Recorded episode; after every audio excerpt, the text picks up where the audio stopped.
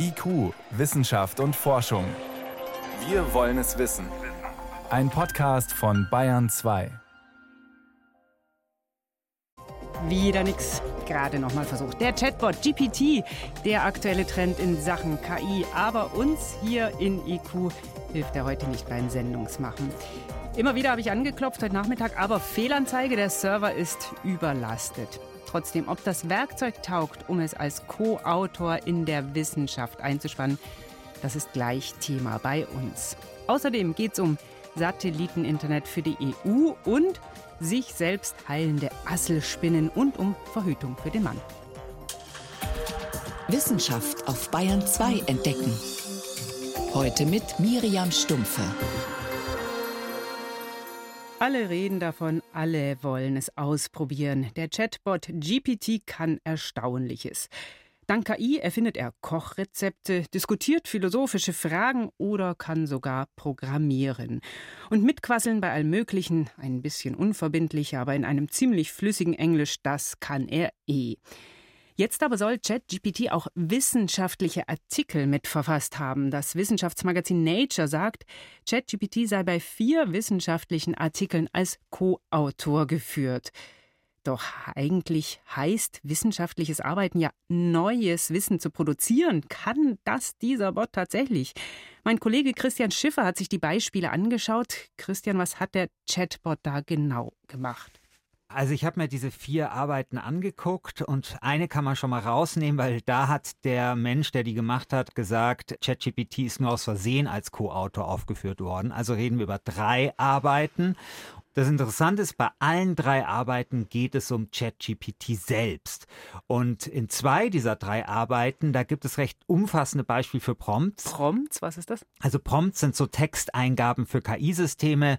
Bei ChatGPT ist das halt was ganz Einfaches wie tu mir Platons Höhlengleichnis erklären, aber in der Sprache von Shakespeare so. Das ist halt so ein typischer Prompt. Also einfach eine Textanweisung für Systeme der künstlichen Intelligenz. Mhm. Also quasi das, was man in das Textfeld eingibt.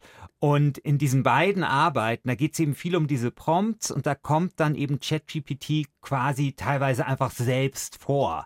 Also eigentlich als Zitat in der Arbeit. Genau, als Beispiel würde ich fast sagen, ja. Und auch bei der dritten Arbeit geht es um den Chatbot an sich. Und bei einer der aufgeführten Arbeiten, da ist sogar die Fragestellung, die, ob ChatGPT in der Lage ist, einen wissenschaftlichen Beitrag zu schreiben. Also wir sehen hier, es sind ganz, ganz bestimmte Paper, die sehr, sehr eng an ChatGPT orientiert sind. Und deswegen halte ich persönlich es eher für so ein PR-Stand, also dass ChatGPT hier als Co-Autor aufgeführt wird. Wäre denn ChatGPT in der Lage, wirklich wissenschaftlich zu arbeiten. Das heißt, auf aktuelle Forschung einzugehen, auf neue Artikel und dann auch dazu Quellen und Fußnoten zu erzeugen. Also wirklich offen zu legen, woher die Informationen kommen und wie sie verknüpft sind. Also da gibt es mehrere Schwierigkeiten. Also zum einen ist es so, dass ChatGPT bzw. GPT-3, also das Sprachmodell, auf dem das basiert, das ist nur mit Daten bis zum Jahr 2021 gefüttert worden. Also, also nichts heißt, für neue Forschung. Nichts für neue Forschung. Und das Zweite ist ja, dass, das hat, glaube ich, jeder schon mal festgestellt, der damit gearbeitet hat, ChatGPT einem Antworten im Brustton der Überzeugung liefert, die aber völlig falsch sind. Also einmal das Selbstbewusstsein von der künstlichen Intelligenz haben. Ähm, Mir kommt viel, manchmal vor wie ein Pressesprecher. Genau. Und das betrifft auch Quellen. Also es wird dort auch die Todsünde der Wissenschaft begangen, nämlich dass eine falsche Quelle dort einfach aufgeführt wird, die es gar nicht gibt. Also kann man ihn nicht ernsthaft als Co-Autor in Erwägung ziehen, wenn man als Wissenschaftlerin oder Wissenschaftler wirklich sauber arbeiten will? Das eigentlich nicht, aber man kann ihn natürlich schon als Werkzeug benutzen. Also das mache ich ja selber auch, also dass ich den als Formulierungshilfe verwende. Also zum Beispiel, wenn ich englischsprachige Interviewanfragen habe, ich habe mittlerweile fast immer so ein Fenster auf, wo ChatGPT drin läuft, dann lege ich das erstmal ChatGPT vor und lasse es vielleicht dann einfach auch die Fragen verkürzen oder nochmal ein bisschen anpassen und so weiter. Und das ist ja durchaus vorstellbar, auch im wissenschaftlichen Betrieb, also dass man wissenschaftliches Kauderwelsch vielleicht ein bisschen vereinfacht und so weiter. Nature selbst hat ja auch die Wissenschaftsverlage angeschrieben oder diverse Wissenschaftsverlage angeschrieben und die meinten alle, dass ChatGPT logischerweise nicht als Co-Autor fungieren kann, weil ein Wissenschaftler muss ja Verantwortung für das übernehmen, was er publiziert. Das kann ChatGPT nicht. Aber ChatGPT kann schon aufgeführt werden und zwar als Werkzeug. Und das finde ich total plausibel und das könnte man in der Zukunft öfter sehen. Aber gut, das als Werkzeug, als Hilfsmittel zu benutzen, das ist ja auch dann nicht unbedingt falsch, oder? Das ist nicht unbedingt falsch, aber es ist natürlich auch nicht ganz harmlos. Die Northwestern University in Illinois, da hat eine Forscherin per ChatGPT 50 wissenschaftliche Zusammenfassungen schreiben lassen und da wurden ein Drittel immerhin von menschlichen Gutachtern als echt eingestuft. Aber das wirklich Interessante ist, dass keine der Plagiatssoftwaren das erkannt hat.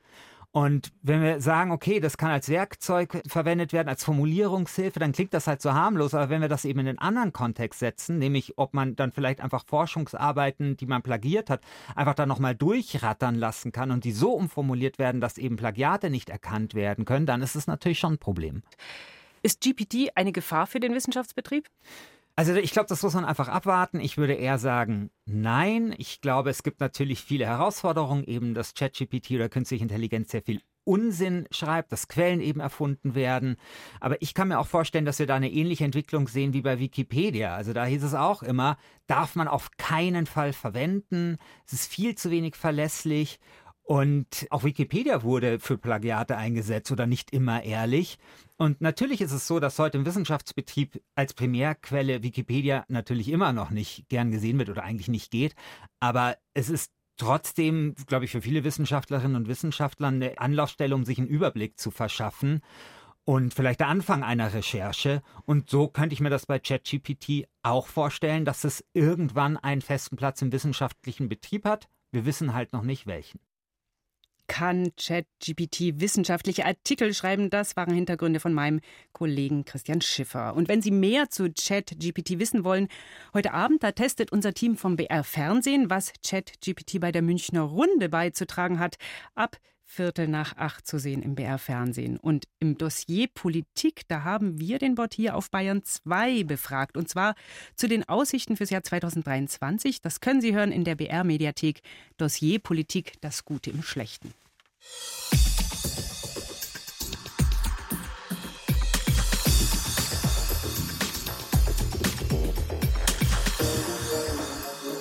Verhütung, das ist nach wie vor meist Frauensache. Antibabypille, Spirale, Diaphragma. Es gibt zig Methoden, manche besser, manche schlechter, aber klar ist, kümmern muss sich die Frau und die Nebenwirkungen bleiben bei ihr hängen. Verhütung für den Mann, klar, da gibt's das Kondom, auch viel genutzt, aber das ist nicht besonders zuverlässig. Eine aktuelle Studie weckt nun Hoffnungen auf ein Verhütungsmittel für den Mann. Bayern 2 Reporterin Susi Weichselbaumer erklärt, was dahinter steckt ovales Köpfchen, ruderndes Schwänzchen und Vollgas Richtung Eizelle. Mit 17 Kilometern pro Stunde ist ein Spermium im Durchschnitt unterwegs. Einzelne schaffen Spitzengeschwindigkeiten von 50 km/h. Aber nur eins macht das Rennen falsch. Die Konkurrenz ist groß. Pro Milliliter Samenerguss sind es gut über 80 Millionen Spermien. Womöglich kommt aber auch gar keins an beim Ei. Garantieren könnte das eine neue Verhütungsmethode. Wir haben ein Verfahren entdeckt, mit dem wir die Spermien kurz vor der Eizelle ausbremsen können erklärt Maximilian Lyon. Er ist Reproduktionsmediziner an der Washington University in St. Louis. Zusammen mit Kolleginnen und Kollegen aus den USA und Belgien hat er in einer Studie herausgefunden, Spermien haben einen bestimmten Kanal, um Kaliumionen zu transportieren. Den können wir jetzt mit einer chemischen Substanz blockieren und damit das Spermium unfruchtbar machen. VU 054610 heißt eben dieser Hemmstoff. Die Forschenden wollen noch nicht sagen, wie die chemische Zusammensetzung exakt aussieht, mit Blick auf eine weitere Verwertung am Markt. Der Kniff dabei, damit ein Spermium reinkommt in die Eizelle, muss es seine Oberflächenspannung verändern. Dafür werden Kaliumionen aus den Spermien herausgepumpt. Gepumpt wird über einen speziellen Kaliumkanal.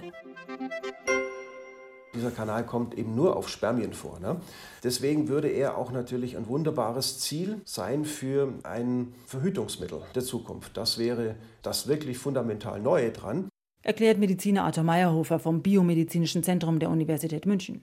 Die Methode wäre simpel. Kanal dicht machen, damit kein Willkommen in der Eizelle. Das Spermium bleibt draußen. Meyerhofer lobt an der neuen Studie, dass sie zeigt, welche fundamentale Rolle bei der Befruchtung dieser Kanal spielt.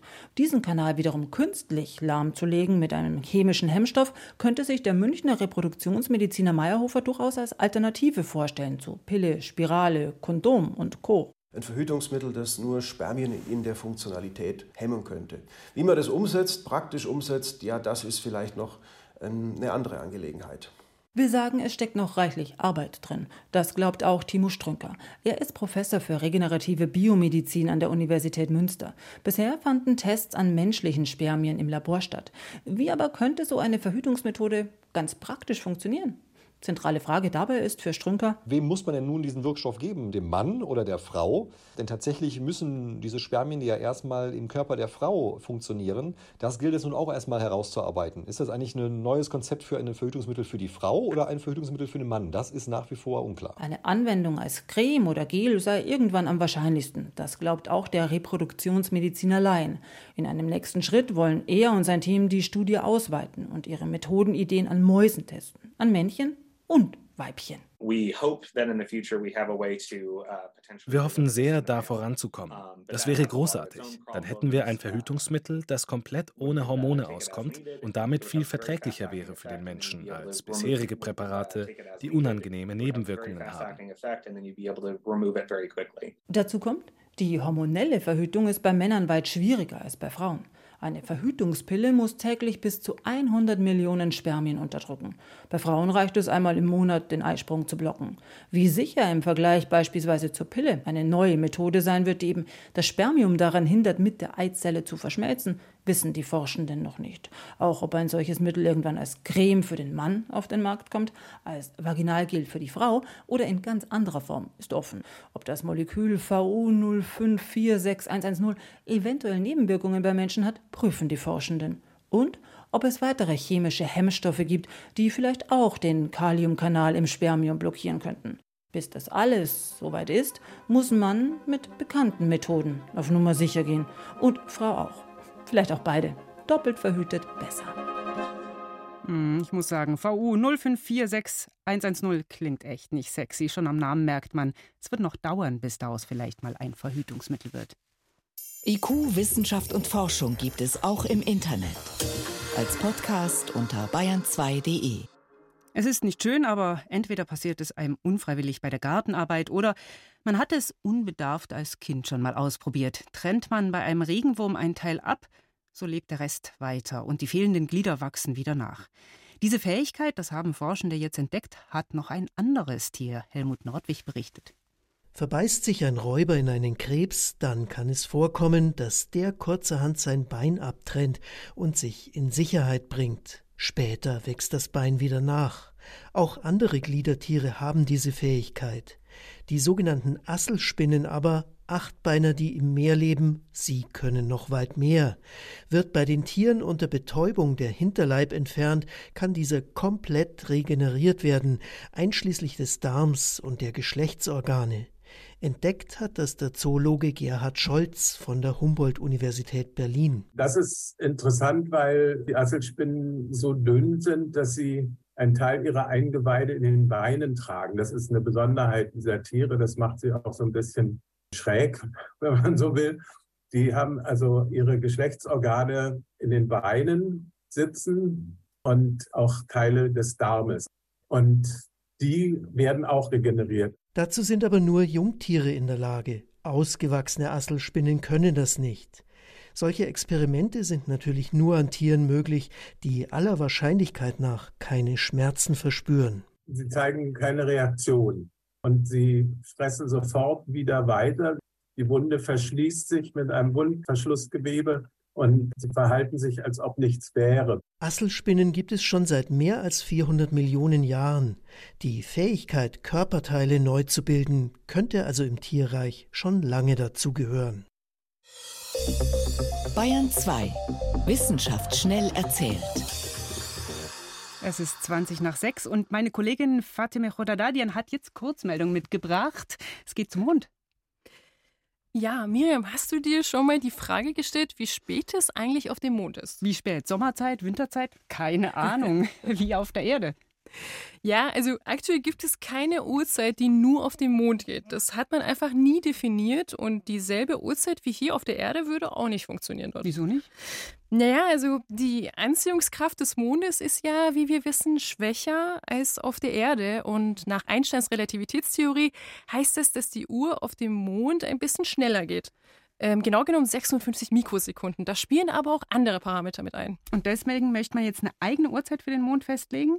Ja, tatsächlich. Es sind einige Raumfahrtagenturen und akademische Organisationen aus der ganzen Welt zusammengekommen, um eine Zeit für den Mond zu definieren. Warum braucht man die überhaupt? Naja, also Mondmissionen werden ja immer beliebter und aktuell äh, nutzt jetzt jede Mondmission ihre eigene Zeitskala. Das führt natürlich zu Chaos. Äh, und man möchte aber auch, wie auf der Erde, wo wir auf GPS ein GPS haben, auf dem Mond ein Navigationssystem haben. Und dafür braucht man halt eine Zeit. Und die ersten Schritte sind für 2024 geplant. Für die Monduhr. Okay, gut. Ja, und jetzt, Miriam, äh, Forschende haben herausgefunden, dass Antidepressiva ein potenzieller Auslöser von Antibiotikaresistenzen sind. Forschende der University of Queensland haben festgestellt, dass Menschen, die Antidepressiva einnehmen, schon nach wenigen Tagen eine Resistenz gegenüber verschiedenen Antibiotika entwickeln. Ausgerechnet durch Antidepressiva, wie funktioniert das denn?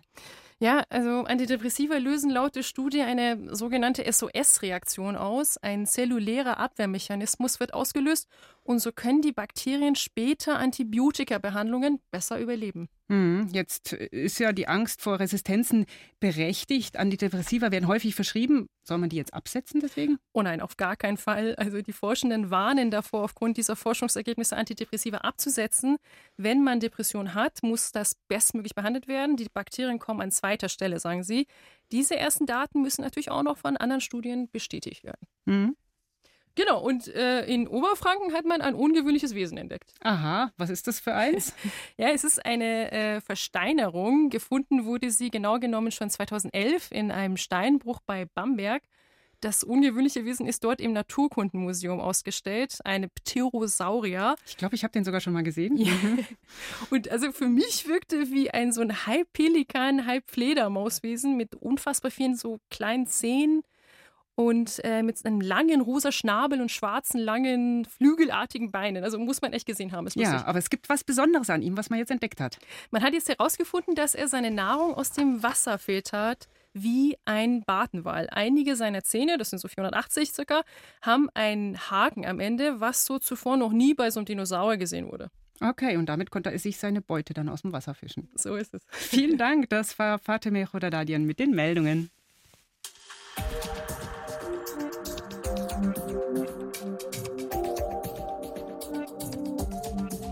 Internet aus dem All, das ist es, was in rasendem Tempo gerade Elon Musk mit seinen Starlink-Satelliten aufbaut. 3700 Satelliten sind es inzwischen, die er ins All geschickt hat. So wie ein Glasfasernetz am Boden den Datenaustausch zwischen verschiedenen Punkten garantiert, machen das per Funkverbindung dann halt die Satelliten. Wozu? Das hat der Ukraine-Krieg jetzt gezeigt. Da, wo Netze am Boden zerstört sind, haben im letzten Jahr oft auch Starlink-Satelliten ausgeholfen. Jetzt will in dieses Geschäft mit dem Satelliteninternet auch die EU einsteigen. Schon in vier Jahren, 2027, soll das System Iris 2 einsatzbereit sein. Und dieses System, das war auch Thema diese Woche bei der Europäischen Weltraumkonferenz in Brüssel. Mein Kollege David Globig weiß mehr. Wie ist das, wenn Elon Musk und andere schon Internetsatelliten ins All schicken? Warum will dann ausgerechnet die EU auch noch mitmachen? Da geht es der EU nicht darum, Starlink eins zu eins zu kopieren und groß ins Geschäft mit dem Breitband-Internet aus dem All einzusteigen.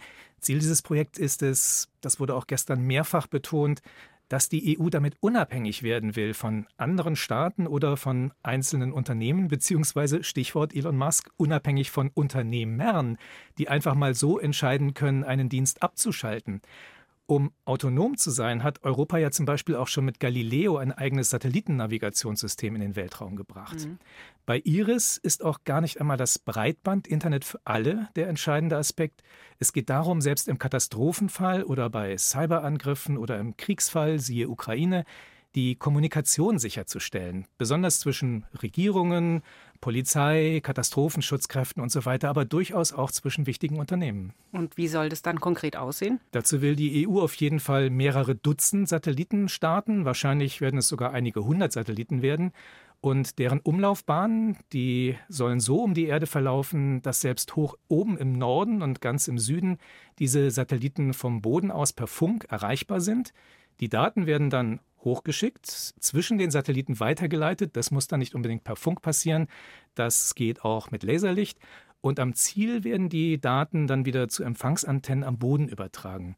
Das soll in ganz Europa funktionieren, aber auch in strategisch wichtigen Gebieten wie der Arktis oder in Afrika, und zwar mit hohen Datenraten. Damit hat man dann auf jeden Fall schon mal eine Kommunikationsmöglichkeit, die nicht unbedingt aufs normale Stromnetz angewiesen ist oder auf funktionierende Mobilfunksendemasten und auf intakte Glasfaserkabel am Boden.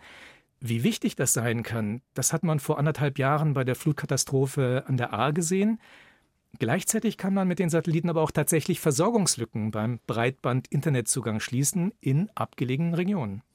Aber jetzt geht es ja ausdrücklich auch darum, dass Regierungen untereinander kommunizieren können. Das sollte ja möglichst so passieren, dass das dann keiner abhören kann. Wie lässt sich hier dieses Problem lösen? Das soll mit Hilfe von Quantenverschlüsselung passieren. Was ist das? Wenn man einen Schlüssel erzeugen will, den zwei Personen bekommen, die damit dann eine Nachricht chiffrieren und dechiffrieren können, dann kann man das mit Lichtteilchen machen. Diese Lichtteilchen kann man eben auch an Bord von Satelliten erzeugen und sie runterschicken zur Erde. Und wenn jetzt jemand diesen Schlüssel zwischendrin abfängt, ihn sozusagen abhört und ihn danach dann wieder weiterleitet, dann ist es eine quantenphysikalische Gesetzmäßigkeit, dass der Schlüssel dadurch verändert wird. Wenn jetzt die beiden Seiten, die eine Nachricht sicher austauschen wollen, einen Teil ihrer Schlüssel vergleichen, und merken, dass es da Unterschiede gibt, dann können Sie davon ausgehen, hier hat jemand abgehört und dann lassen Sie sich einfach einen neuen Schlüssel schicken. Okay, also das ist mitgedacht bei diesem Iris. System, bei diesem Iris-Konzept der EU. Jetzt ist ja der erdnahe Weltraum eigentlich schon gut mit Satelliten gefüllt. Das wird auch in den nächsten Jahren mehr werden. 10.000 Satelliten schätzt man mit solchen Funktionen. Es könnte also eng werden. Wie will die EU ihre Satelliten da überhaupt unterbringen? Indem man jetzt wirklich schnell ist. Es ist noch genügend Platz da oben. Für Iris will man außerdem unterschiedliche Umlaufbahnen wählen, um, wie es heißt, das Risiko von einem Stau im Weltraum zu vermeiden. Außerdem soll zusammen mit dem Projekt das Verkehrsmanagement im Weltraum weiterentwickelt werden, einfach um tatsächlich auch das ein bisschen steuern zu können. Und da ist auch noch etwas anderes interessant. Bei diesem Projekt werden tatsächlich Nachhaltigkeitskriterien festgeschrieben. Die sind enorm wichtig, wenn immer mehr Satelliten gestartet werden. Da geht es zum Beispiel um den CO2-Ausstoß beim Bau und beim Start, darum, dass Lichtverschmutzung durch die Satelliten vermieden werden muss, damit nicht ständig irgendwelche hellen Lichtpunkte über den Nachthimmel ziehen. Und Weltraumschrott muss möglichst vermieden werden. Also die EU hat große Ansprüche an das Projekt. Wie sieht der Zeitplan aus? Sagen wir es mal so, ambitioniert. 2027 soll das System eben schon einsatzbereit sein. Jetzt wird am 14. Februar erst einmal das EU-Parlament formell dem Übereinkommen zu Iris zustimmen. Bis dahin ist das Verfahren tatsächlich schon erstaunlich schnell gegangen für EU-Verhältnisse. Und in so einem hohen Tempo müsste es dann aber auch weiterlaufen. Bis Ende des Jahres soll die konkrete Planung stehen, unter anderem, welche Unternehmen mitmachen werden. Und 2024 soll dann schon die eigentliche Arbeit beginnen. Und wenn man sich überlegt, wie viel bei den Galileo-Navigationssatelliten schiefgelaufen ist, welche Verzögerungen es da gegeben hat, dann bin ich skeptisch, ob das wirklich so wie geplant hinhaut. Bei Galileo hat es zum Beispiel vom Flug des ersten Testsatelliten acht Jahre gedauert, bis die erste unabhängige Positionsbestimmung mit dem System möglich war. Aber alle sagen, wir haben aus den Problemen bei Galileo gelernt. Und deswegen soll es schneller gehen bei dem EU-Projekt IRIS. Das soll Internet aus dem All per Satellit sichern von Seiten der EU. Das waren Hintergründe von meinem Kollegen David Globig. Danke. Gerne. Und für heute war es das erstmal bei uns in IQ. Ich bin Miriam Stumpfe.